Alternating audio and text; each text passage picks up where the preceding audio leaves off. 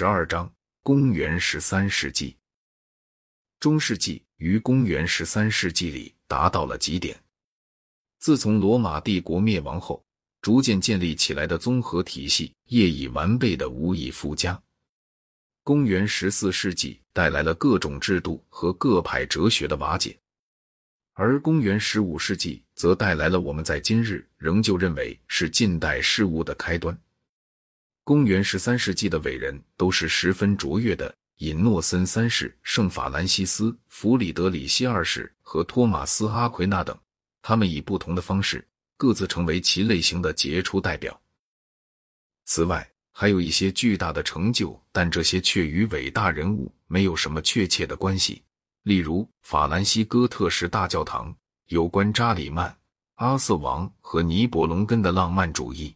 大宪章和众议院中的立宪政治的创始等。然而，和我们直接最有关系的却是经院哲学，特别是由阿奎那所阐述的经院哲学。本世纪初叶的中心人物是教皇尹诺森三世，公元一一九八至一二一六年。他是一位机敏的政治家，具有无穷的精力，并坚信教皇具有无上的权力，但在禀赋中却缺少基督的谦逊。在接任圣职时，他择了一段经文说教道：“看，我今日立你于各民各国之上，去拔掉和打碎，去毁坏和推翻，并去建设和树立。”他自称为万王之王、万主之主，是一个遵照麦基喜德的等次的勇士大祭司。他在例行这一观点时，利用了一切有利的情况。西西里早先被罗马皇帝亨利六世所征服。亨利和诺曼族诸国王的女继承人康斯坦斯结了婚。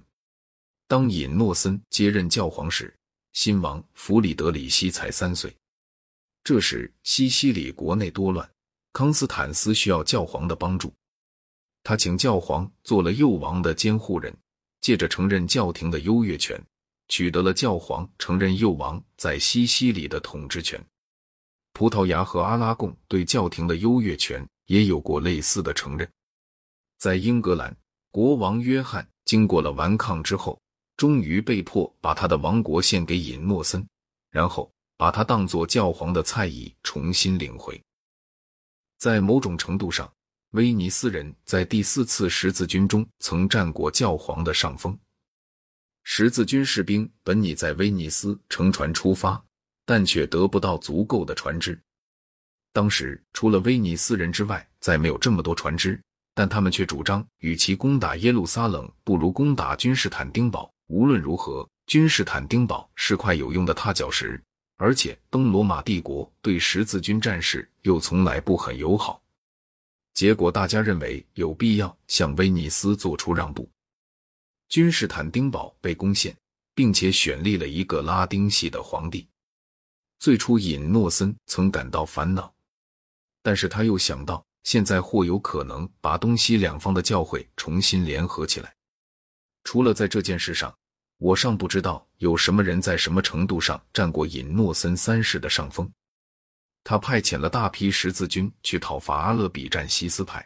这次十字军把法兰西南部的一端教派、幸福、繁荣和文化一起都给根绝了。他因图鲁斯伯爵。雷蒙德对这次十字军抱着不冷不热的态度，而把他废黜，同时并把大部分阿勒比占西斯派的土地赏给这次十字军的统帅西蒙德蒙特富尔议会之父的父亲。他和德意志皇帝奥托发生了争执，因而号召日耳曼人废除奥托。他们执行了他的指示，并且又按着他的提议选立了刚成年的弗里德里希二世。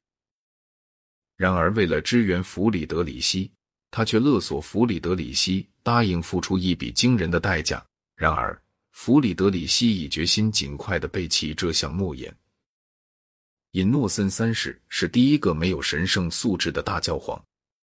教会的改革使教阶制对他的道德威信感到安全，因而也就使他确信无需再为圣洁问题有所挂虑了。从那时起，权力的动机。日益专擅的支配了教廷，因而甚至在他还在世的时候，就引起了一些虔诚教徒的反对。为了增加教廷的权力，他将教规编为法典。瓦勒特范德福格勒外德称这本法典为地狱给予人类的一本最黑暗的书。教廷虽然仍能取得一些显赫的胜利，但其日后衰落的景象却已可预见于此了。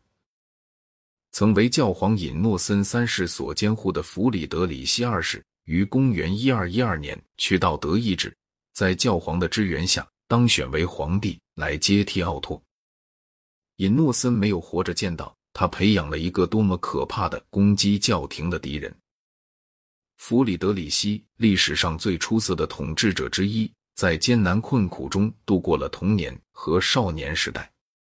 他父亲亨利六世巴巴罗萨之子征服了西西里的诺曼人，娶了该王朝的继承人康斯坦斯。亨利六世建立了一支为西西里人所痛恨的日耳曼人驻防部队。他死于公元一一九七年，此时弗里德里希才三岁。康斯坦斯于是开始反对日耳曼人，并试图抛开他们，而借助于教皇的支持进行统治。